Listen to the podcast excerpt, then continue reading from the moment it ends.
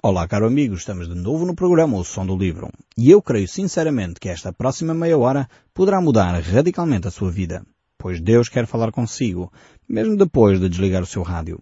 Eu sou Paulo Chaveiro e nós hoje estamos a retomar o nosso texto no livro de Oseias, no capítulo 1. Nós vamos olhar para este texto a partir do verso 6 deste livro de Oseias. Nós temos visto como Deus tem manifestado o seu amor para com o seu povo o mesmo amor que ele manifestou na pessoa de Cristo Jesus ao enviá-lo para poder levá-lo assim a uma relação com Deus, para poder me levar a mim a essa intimidade com Deus, uma possibilidade de receber o perdão de Deus. É este amor de Deus que eu creio que muitas vezes nós não compreendemos, nós não entendemos, talvez até nunca ouvimos, e está expresso aqui nas páginas deste livro de Oseias. Por isso mesmo eu gostaria de voltar a ler estes textos a partir do verso 6 e podemos então depois tecer alguns comentários sobre estes textos aqui. Diz assim a palavra de Deus. Tornou ela a conceber e deu à luz uma filha. Disse o Senhor a Oseias. Põe o nome de desfavorecida, porque eu não mais tornarei a favorecer a casa de Israel para lhe perdoar Porém, da casa de Judá me compadecerei e os salvarei pelo Senhor seu Deus, pois não salvarei pelo arco, nem pela espada, nem pela guerra, nem pelos cavalos, nem pelos cavaleiros. Depois de haver desmamado a desfavorecida, concebeu e deu à luz um filho. Nós, no último programa, já analisámos de facto este amor de Deus para conosco. Verificamos que eh, Oseias teve um primeiro filho, eh, que se chamava Jezreel, agora tem uma segunda filha, eh, que o significado é desfavorecida. Eh, em português, isto é a tradução, como é óbvio, do nome, do seu significado. Os nomes israelitas tinham sempre um significado e muitos dos nossos nomes têm significado. Por exemplo, o meu nome, Paulo, significa pequeno e na realidade faz justiça, não sou assim muito alto. os nomes dos meus filhos que vocês já sabem quais são, Uh, também tem significados. Natanael eh, significa um presente de Deus e de facto para mim e para a minha esposa foi um presente que Deus nos concedeu numa época bastante difícil. Uh, e temos depois o Josias, que significa uh, curado do Senhor. É um nome que de facto nós quisemos atribuir ao nosso filho porque na realidade Deus tem cuidado dele e é verdade que ele tem sido dos filhos o mais saudável. É curioso como o nome faz justiça à pessoa, mas também nós escolhemos pelo caráter desse rei que foi Josias, um rei que começou a reinar aos oito anos de idade e promoveu uma série de reformas espirituais tremendas na nação de Israel. E depois temos a Débora, a nossa filha também, que atribuímos o nome pela mulher que foi Débora, uma juíza do, do povo de Israel também uma mulher tremenda que trouxe à nação de Israel reflexões profundas, levando-os também a um arrependimento e uma mudança de atitude. Então, os nomes em Israel têm significados. E aqui, os filhos de Oseias, então, tinham este significado. A filha eh, era desfavorecida. Este era o seu nome. E porquê? Porque, na realidade, o povo de Israel tinha passado eh, das marcas. Ou seja, Deus tinha dado oportunidades sem fim à nação de Israel para eles se arrependerem, mudarem de atitude e o povo continuava uh, repetidamente a desobedecer a Deus, de repetidamente a fazer o que lhes apetecia e por isso mesmo Deus disse, acabou. Vou deixar de abençoar este povo. A partir daqui Deus iria uh, ter uma atitude mais firme para com a nação de Israel. Eh, eu creio que nós, se transportarmos isto para a vivência familiar, talvez compreendemos um pouco melhor. Eh, quantas e quantas vezes eu tenho que pôr os meus filhos na cama, às horas, eh, cedo, que é para eles no próximo dia se levantarem cedo para ir para a escola, e é sempre uma grande brincadeira, porque é necessário de facto eles lavarem os dentes, vestirem o pijama, e eles sempre querem mais um bocadinho, mais 5 minutos de brincadeira, mais 5 minutos. E eu e a mãe vamos ao longo se calhar às vezes de 20 minutos, meia hora, entre as 8 e meia, 9 horas, começar a dizer, olha, vão para a cama, lavem os dentes, parem de brincar, parem de brincar. E quando muitas vezes eles não obedecem, chega a um ponto em que temos que tomar atitudes mais drásticas, porque senão no outro dia eles não conseguem se levantar cedo para ir para a escola, não estão em condições, não descansam as horas suficientes. Então nós pais aplicamos este tipo de atitude que Deus eh, manifesta aqui para com o seu povo.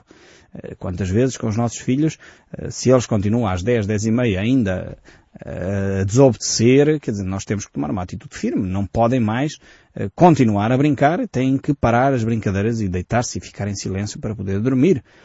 Deus fez o mesmo aqui com a nação de Israel. Eh, tomou uma posição firme, dizendo não mais vocês podem continuar a ter esta atitude de desobediência, a ter esta atitude eh, de adoração de outros eh, ídolos e muitas destas práticas de idolatria que aqui vemos descritas no, na Bíblia eram práticas que incluíam sacrifícios humanos, eram práticas que incluíam flagelação, quer dizer, eram situações horríveis. Nós estamos a falar simplesmente de uma pessoa que vai, que vai pedir um favor a uma estátua de pedra ou de pau ou enfim, seja o que for. Tinha a ver com esta, esta degradação humana, esta degradação que se vê normalmente associada à idolatria. E nós temos no nosso povo, nós temos no nosso meio, situações destas em que pessoas fazem sacrifícios que Deus não pediu para fazer.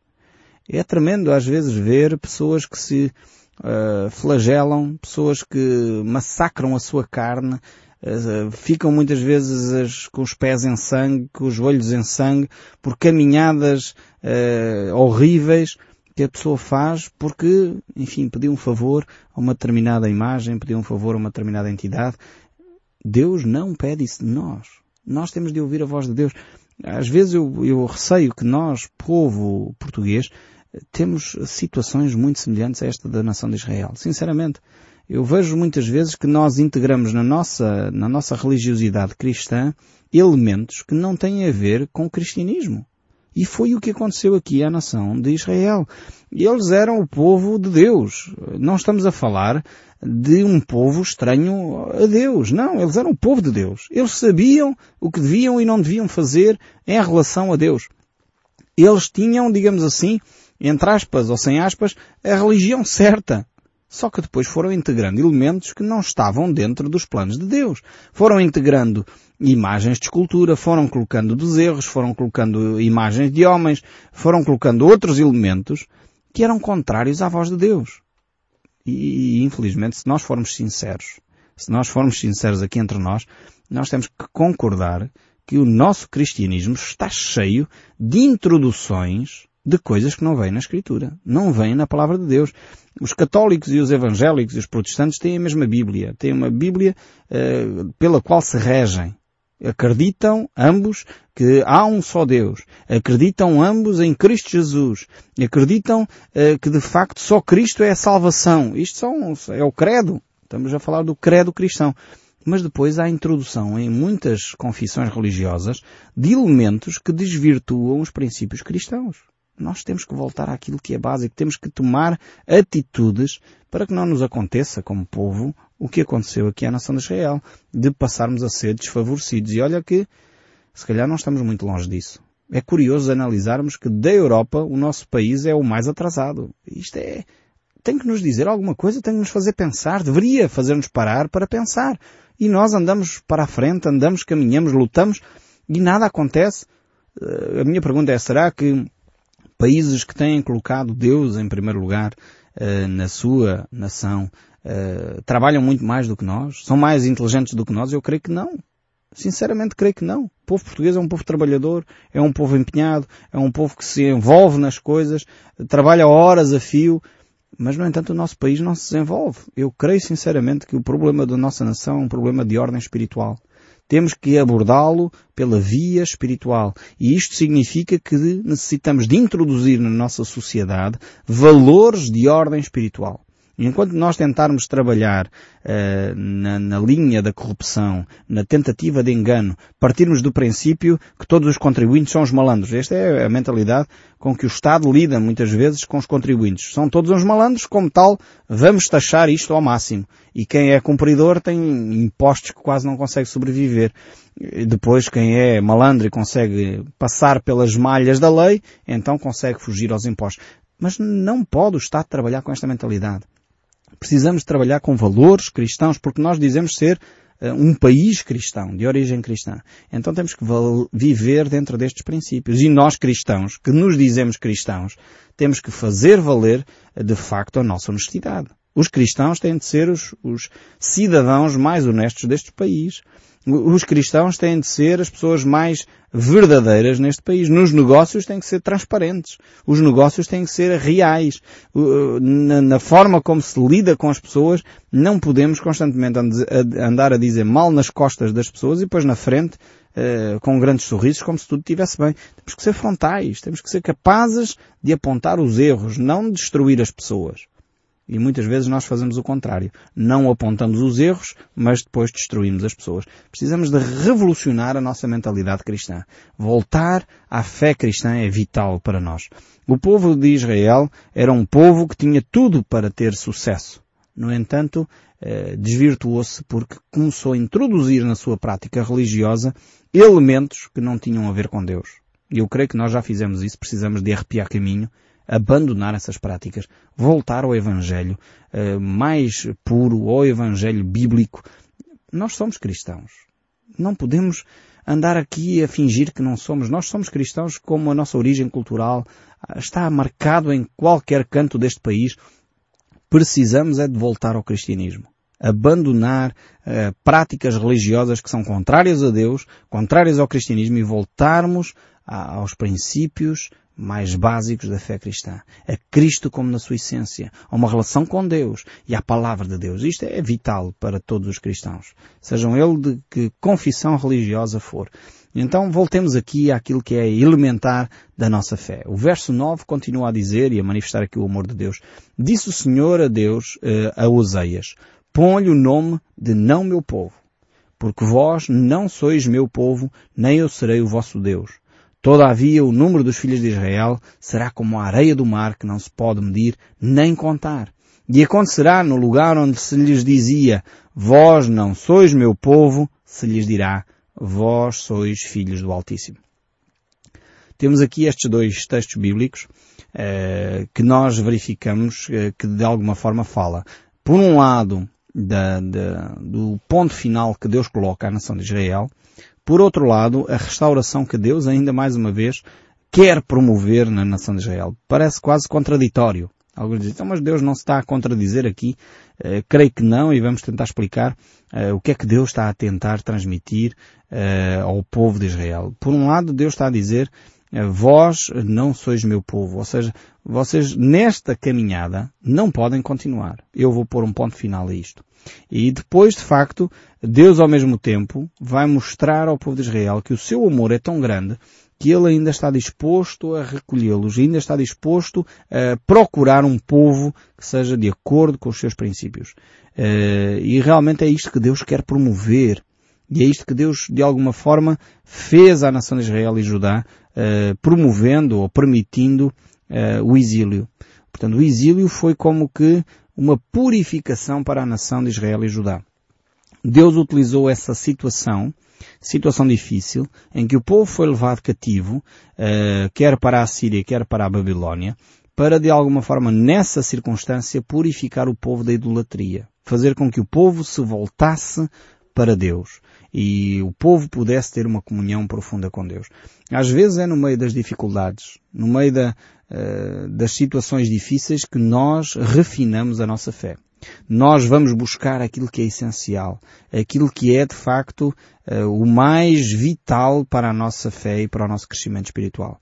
Um, há algum tempo atrás estava numa conferência e encontrei, era uma conferência com cerca de 12 mil participantes, alguns anos já esta parte, uh, e encontrei um pastor, de uma, não sei se era das Filipinas, depois estava com outro, ali de um país de leste. Estávamos a compartilhar, eh, enfim, o contexto do, nosso país, o contexto em que cada um de nós vive, uh, o contexto religioso, e ele falava da relação que tinha com os padres, ele era um pastor evangélico, e convidava o padre da, da, paróquia lá da cidade dele para ir, enfim, pregar à sua igreja.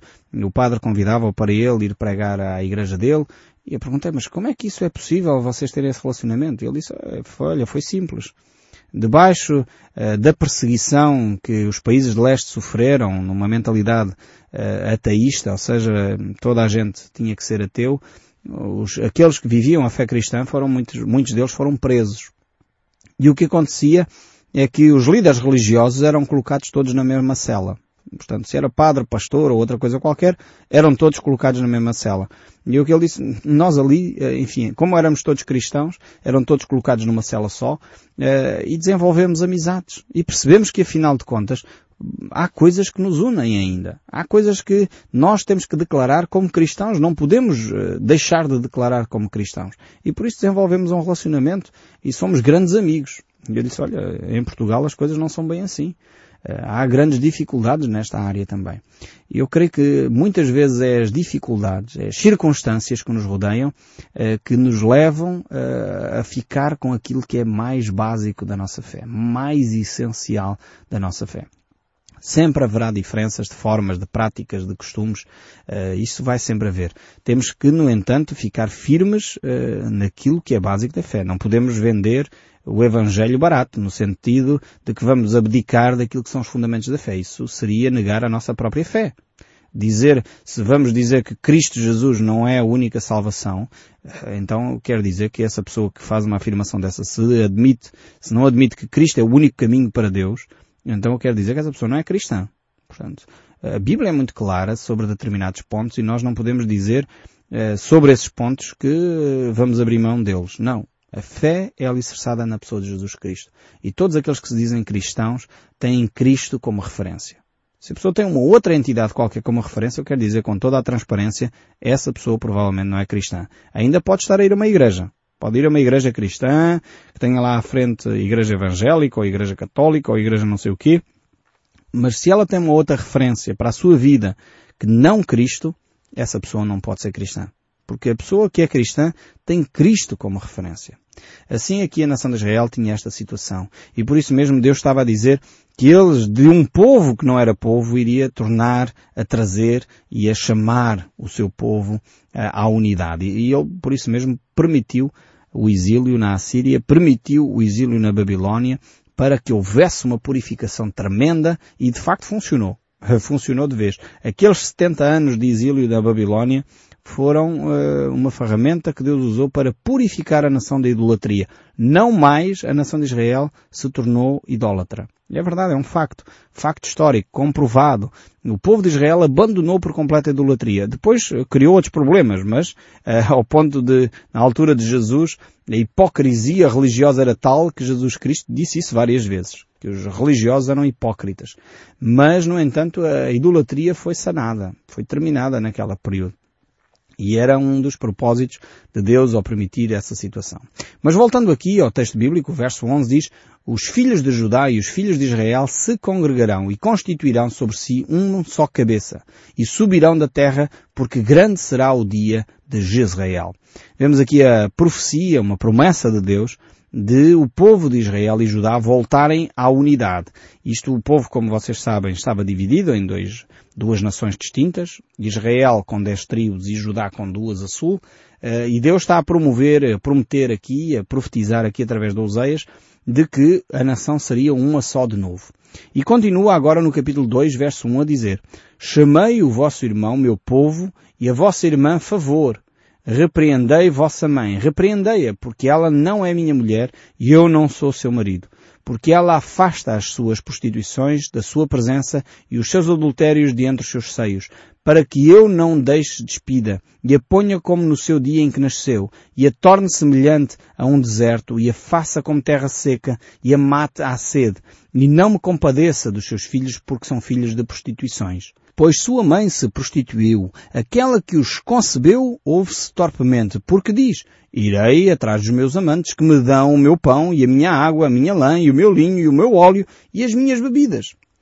Temos aqui esta mulher, mulher de Oseias, eh, que de facto tem uma atitude arrogante, uma atitude de desrespeito para com Oseias, mas ao mesmo tempo temos esta, esta mulher tipifica a nação de Israel. E aqui o que temos na realidade é os pecados da nação de Israel. Uh, o povo de Israel uh, ouvia a palavra de Deus e continuava na prática da idolatria. O povo atribuía os favores que recebia não a Deus, mas aos ídolos que tinham em casa. Atribuíam uh, ao bezerro que lá estavam, a quem dobravam o seu joelho, atribuíam a roupa que recebiam a não sei quem, o favor de saúde a não sei quem. E, às vezes isto é muito semelhante àquilo que acontece no nosso meio. Dizemos que somos um povo cristão, mas depois atribuímos os milagres a Nossa Senhora, atribuímos os milagres a São Pedro, atribuímos os milagres a não sei quem. E desrespeitamos dessa forma o nosso Deus, que é o Deus Todo-Poderoso, o Deus que age na nossa vida. Eu creio que temos que aqui entender bem o coração do nosso povo e tomarmos algumas atitudes para mudarmos este sentido da nossa vida. O povo de Israel estava a viver desta forma. Eh, e por isso mesmo a sua atitude no final é que iria atrás dos seus amantes, continuaria a ter este tipo de atitude que de alguma forma desagrada a Deus, é contrária à vontade de Deus. Eh, no texto bíblico que nós encontramos eh, no livro de Apocalipse, Jesus Cristo, ao falar com o apóstolo João, que está a escrever aquele livro de Apocalipse, no capítulo 2, ele diz, tenho, porém, contra ti, e Deus está aqui a falar à igreja, à igreja cristã. Tenho, porém, contra ti que abandonaste o teu primeiro amor. Tenho, porém, contra ti uh, que toleraste uh, esta mulher, Jezabel, que a si mesmo se declara profetiza, não somente ensina, mas ainda seduz os seus servos a praticarem a prostituição e a comerem coisas sacrificadas uh, aos ídolos prostituição aqui é claramente uma, um desvio, um desvirtuar da fé cristã.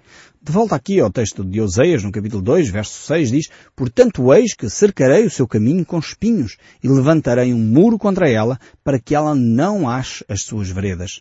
Vemos aqui como, de alguma forma, Deus agora vai tentar, através destas situações, promover a autoconsciência, levar as pessoas a reconhecer os seus erros.